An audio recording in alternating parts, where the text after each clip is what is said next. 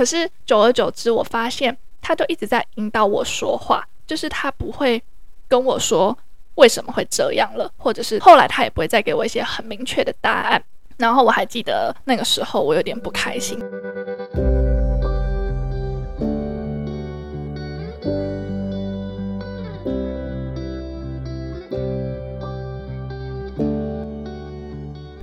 Hello，大家好，欢迎来到艾米之音。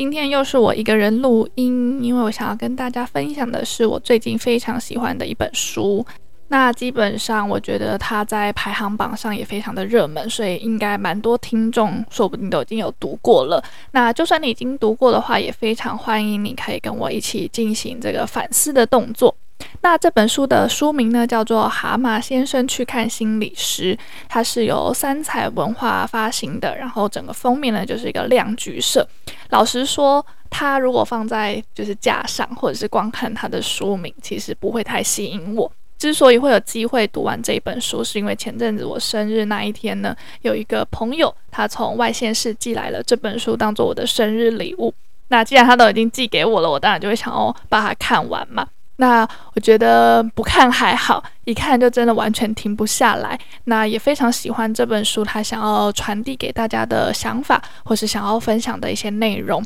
那个时候我看完就非常的有感觉，也非常多的反思，也非常多的想法，就有在 Instagram 截录了一些我觉得很棒的话给大家。那那时候也收到蛮多反馈，就有人说：“诶，Amy，那可不可以请你？”用录音的方式分享一下你看完这本书的心情跟反思。那我思考之后也觉得说，诶，好像还不错，不然我就没有太多的动力去整理我看完书的想法。那也希望大家可以知道，就是说，嗯，就算你听完我的 podcast，你还是要花一点时间去读这本书，你才有办法去反思，你才有办法用里面的一些理论啊，或者是用里面的内容去思考你生命中正在经历的事情，因为。这毕竟也还才是我自己的心情而已，那我也不可能把整本书都分享给大家，所以如果说大家有机会的话，我非常建议大家可以去买这本书，或者是去图书馆排队。但我听说图书馆现在这本就是都完全排不到了，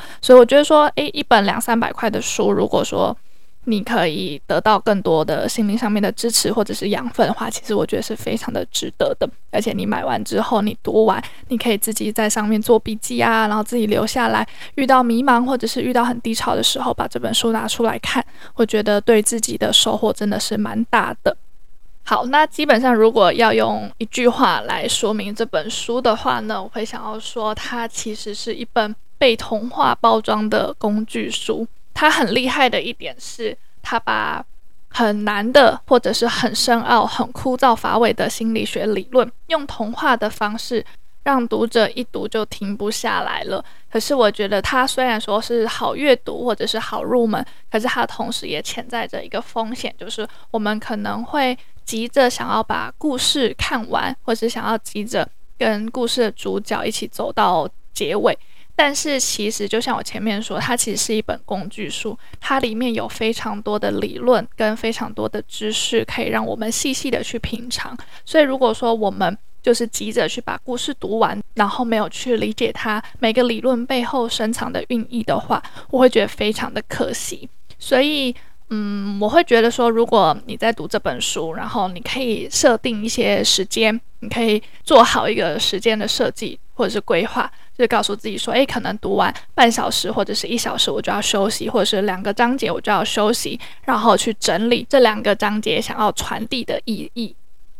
那再来分享说，什么样子的人适合读这一本书？第一个呢，我觉得非常适合想要重新认识自己，还有想要跟自己的内在情绪和解的人阅读。基本上就受用于蛮多人的，因为我觉得每一个人的每一个阶段跟每一个过程，其实都是在认识自己。我们没有一个时刻是完完全全了解自己的嘛，所以我觉得人生的过程或者是长大的过程当中，如果你可以越了解自己，越知道说哦，我每一个情绪背后的原因是什么，那你在控制自己的情绪或在做出一些决策的时候，也可以相对的理性，然后做出一些比较不会让自己后悔的选择。然后我觉得也非常适合给那些想要接受心理咨商，但是还在犹豫不知道要不要去的人阅读，因为它的内容基本上就是围绕着这个蛤蟆先生他去看心理师他的咨商过程围绕的一本书。那里面就非常清楚的去把他跟咨商师的对谈记录下来。那我们可以从他们的过程当中，或是从这些文字当中，大概知道说，哦，心理咨商的这个空间里面在做什么。那也会让你觉得比较安心。就是有时候我们害怕，是因为我们。害怕未知，我们不知道那个空间里面在发生什么事情，或是我不知道说我去找这个咨商师到底有没有帮助等等的，所以可能会让想要接受心理咨商可是又退却的人。那我觉得你可以读完这本书的时候再去决定要不要接受心理咨商。那最后呢，我也觉得非常适合想要了解心理学理论，但是我们完全没有背景，可是又很想要认识心理学的人阅读。因为就像我前面说的，它是用用童话的方式去包装的一本工具书，但是它还是一本工具书，就是它里面分享的一些理论，包含例如说像是儿童自我状态、成人自我状态、适应性儿童、心理地位或是共谋这些理论。他都把它很活用的运用在故事背景当中，让我们很快的就可以进入那个状态，很快的就可以知道说，哦，这个理论是什么，然后这个理论什么时候会发生在我们的情况当中。就像他书里面有一句话，他就说，能实践的理论才是好的理论，也就是说，他要训练。每一个读者，或者是说他想要让每一个来接受咨商的人呢，都可以学会理解每一个状态。那我们就可以运用这样子的概念来探索自己和别人的经验。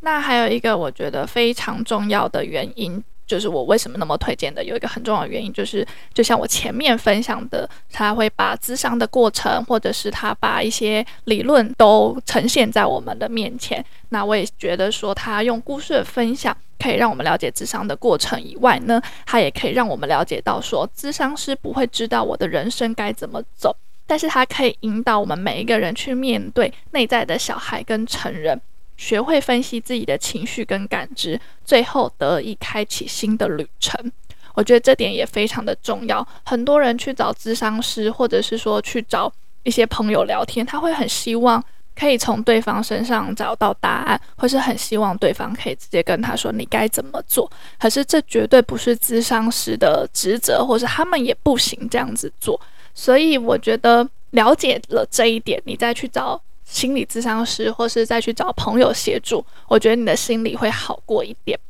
那我自己其实也有相似的经验，之前有跟大家分享过，说我人生有一段时间是非常的低潮。那那个时候，我不太想要一直去烦朋友，或是朋友可能每天听你抱怨，或是听你分享，他们也会觉得很烦。那那个时候，就有一个朋友建议我去找一位塔罗老师。那我觉得蛮有趣的 是，那个塔罗老师他不是单纯的就是翻卡牌而已，他那个时候是比较像是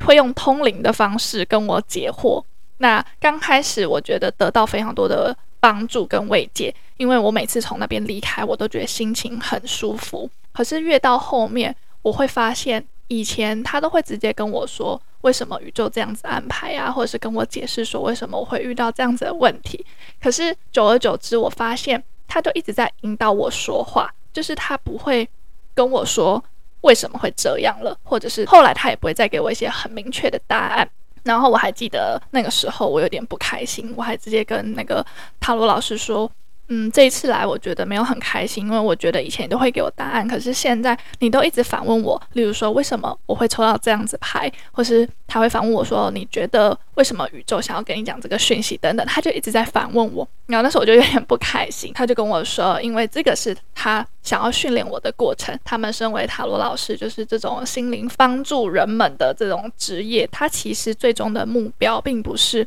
让我们在这个案件或者在这个事件上。得到答案而已。他会希望可以协助我们在面对人生的低潮，或者是在遇到不同的状况的时候，可以善用自己的能力跟自己对话，让自己可以去找到答案。所以，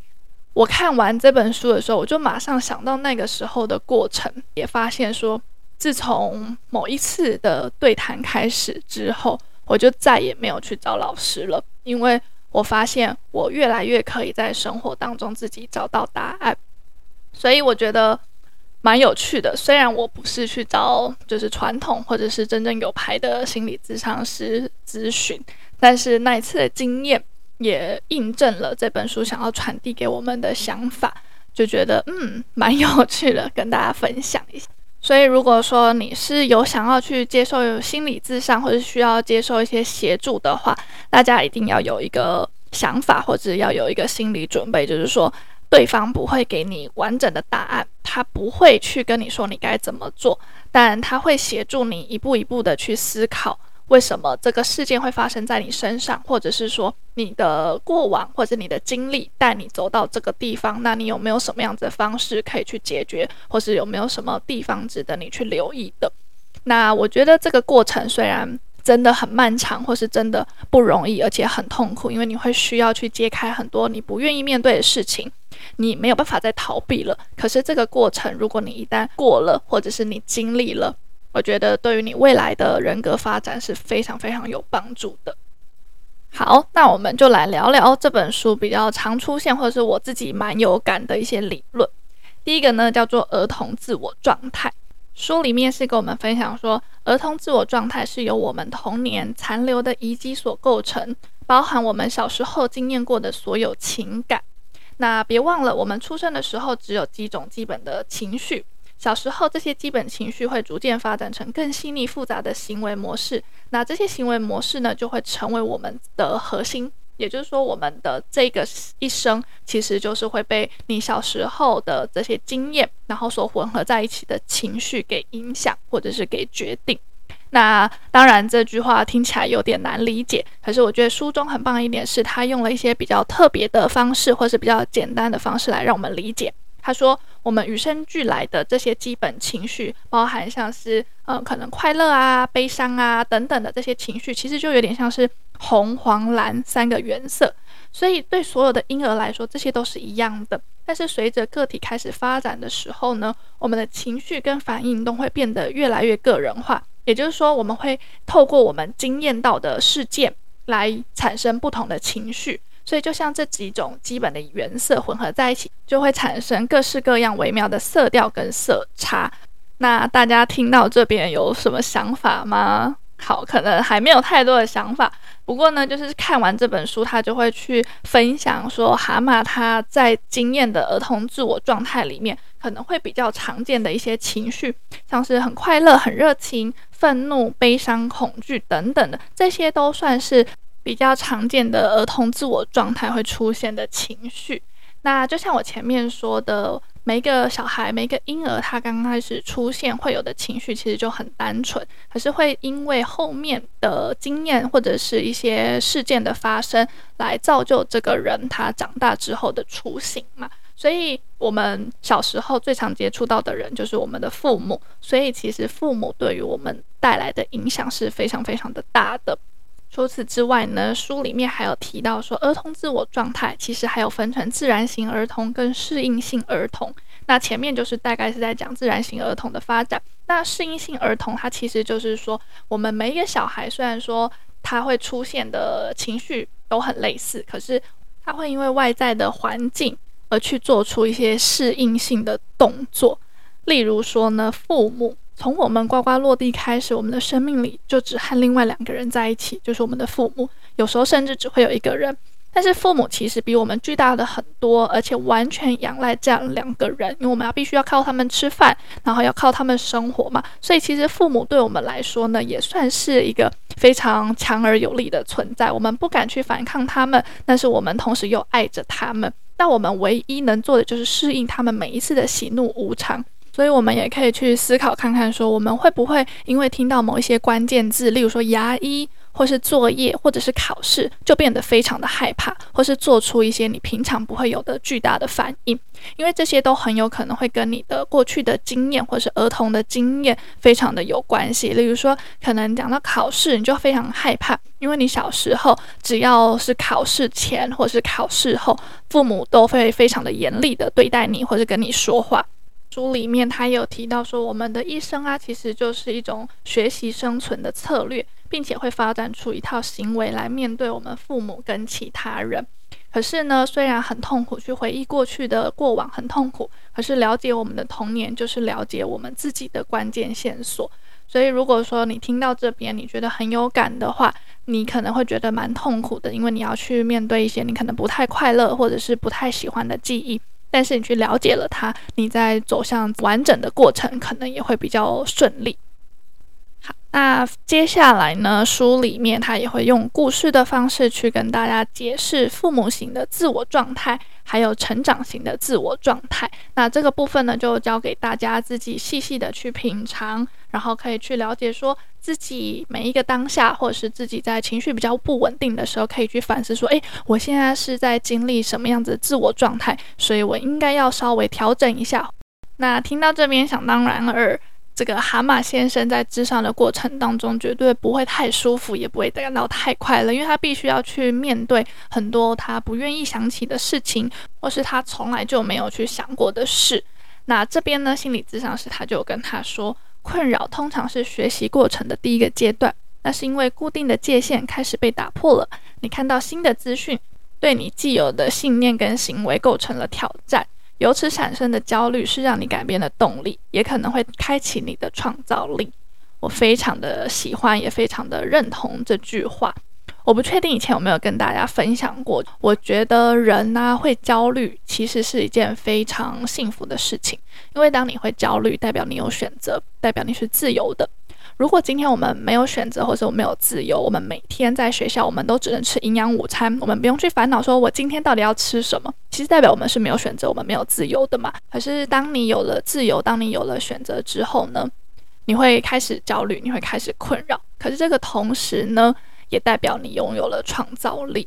所以自从我有了这样子的想法，或是我有这样子的信念之后。我每一次感到焦虑，我每次感到困扰的时候，我就会转念告诉自己说：“你是幸福的，因为你即将创造出一个新的生活，或是你即将创造出新的想法跟 idea，那会是一件非常幸运的事情。”那在这边，我也想到，在五十四集跟室友聊到景大的生活的时候，里面他有分享到说，以前在景大念书的时候，有蛮多学生。选择离开，或者是选择结束自己的生命，因为那时候他们觉得他们不想要当警察，他们不想他们的未来就是这样。那他们又没有办法去反抗父母，或者他们没有办法去选择他们自己的人生，所以他们选择结束自己的生命。那这个事件其实也让我反思到，我之前在上心理学的课程的时候，老师在讲存在主义的地方，他有说。其实，如果一个人有意识的知道说我们是有权利自杀的，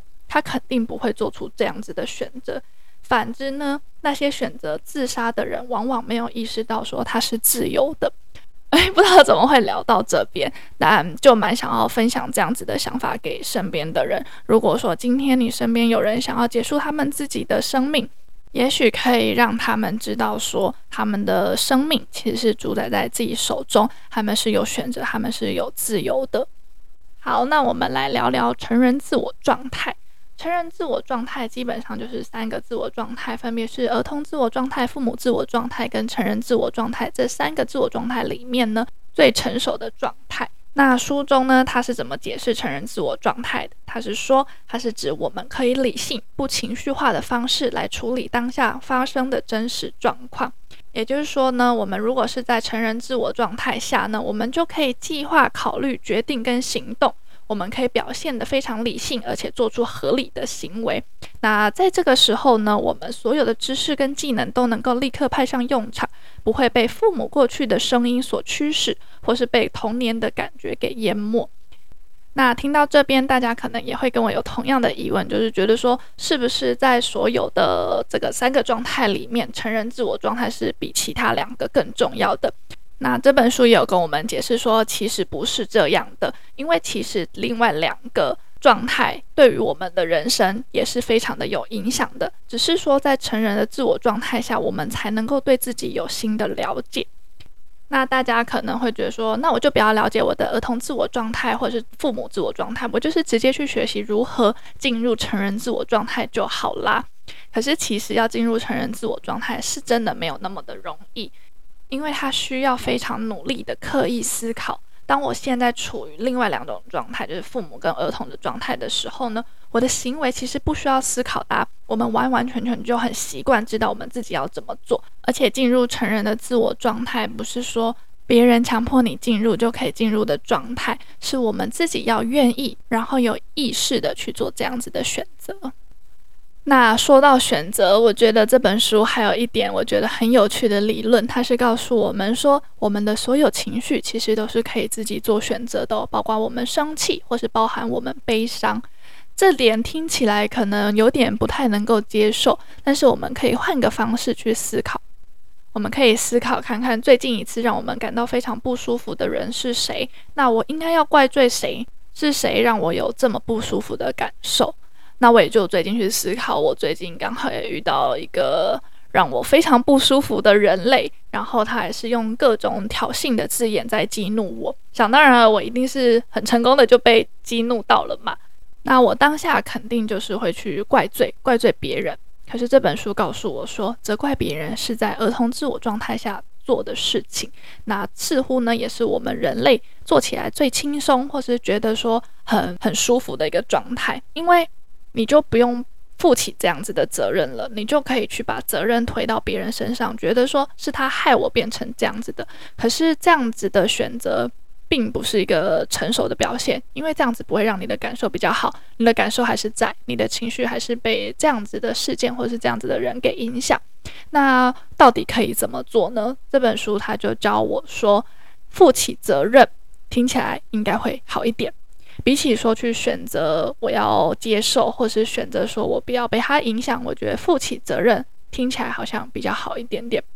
举例来说，像这个事件，我就要对我的情绪做起负责任的态度，我不要选择去怪罪他，但我可以选择不要理会他，或者是我可以选择换一个角度去面对这样子的情况。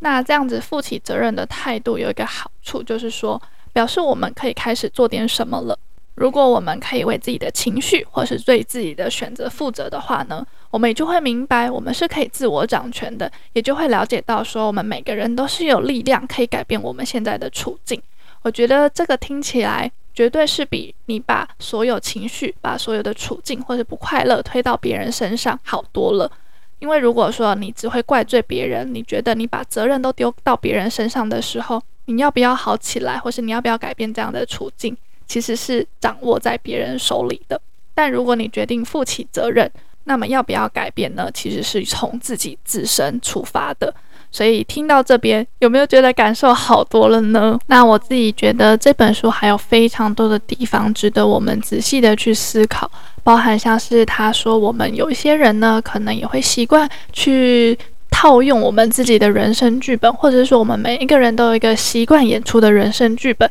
那一旦我们遇到什么样的情况，我们就很希望把那套剧本拿出来使用，因为这是最快速，然后也是我们最习惯的演出方式。那我就觉得非常的有趣。还有很多我觉得像是心理地位啊，或是共谋这些等等的理论，我都觉得非常的有趣，也非常值得大家去细细的品尝，然后慢慢的去探索自己的旅程。那最后呢，想要跟大家分享，很喜欢书中的其中一句话。他说呢，所谓活得真实，其实就是诚恳地回应当下的需求，如此才能够打破从童年延续的因果循环，让真实的自我可以摆脱过去的束缚，在自由中成为真正的自己。那我也期许自己可以活得真实，也祝福在听的各位呢，都可以活出自己想要的人生。好，最后呢，我也想要跟大家分享上架这个 Epso 的的这一天，这个时候呢，我其实在高雄参加邓慧文医师的讲